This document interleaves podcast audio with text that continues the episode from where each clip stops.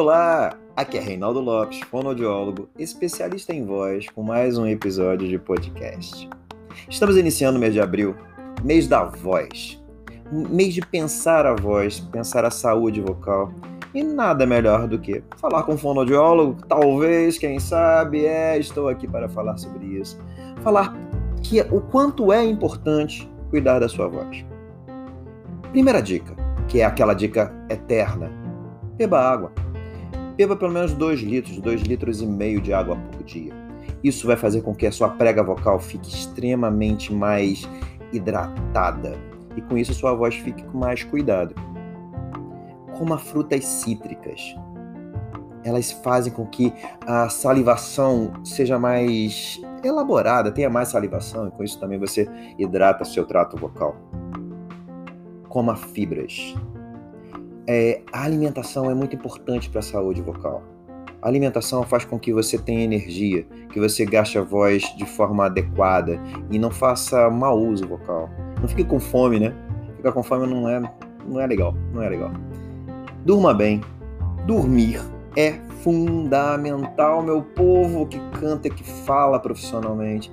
Se vocês não dormirem bem, você vai acordar com a voz mais soprosa, você vai acordar talvez um pouco rouco, e talvez você nem saiba por que você está assim. É porque você não dormiu bem. Procure ter uma noite de sono com, com tranquilidade. Pelo menos de 6 a 8 horas de sono. É muito bom isso. Não, não tenha dúvida. que mais? que mais? que mais? Evite excessos. Excessos de café, excessos de chocolate, excessos de leite, derivados, queijos e derivados. Eu falei evitar excessos. Não que você não possa comer, isso faz parte da, da vida, né? Eu acho que comer é muito bom. A gente está passando por tanto problema, né? Imagina, pô, não comer coisa gostosa. Pode comer, mas evite excessos. Os excessos sempre causam mal, então não é legal. Não faça isso. Evite ficar muito em ar-condicionado e sair, entrar e sair. Isso dá um choque térmico e você pode ter alguns problemas. Se ficar rouco, bem, se ficar rouco, é o seguinte mais de 15 dias não é legal. Ou seja, se ficar rouco por mais de 15 dias, procure um médico otorrinolaringologista. Ele vai te ajudar. E se você precisar de um fonoaudiólogo, com certeza ele vai dizer, ó, oh, procura um fonoaudiólogo, ele vai poder te ajudar. Talvez você esteja fazendo alguma coisa errada. Não grite, evite gritar. Ah, a fonoaudiologia ensina, tá? Ensina você a gritar com cuidado. É, a gente é desses. Que mais? Que mais? Que mais? Tente agora com as máscaras, né? Com as máscaras que a gente precisa usar por causa da Covid.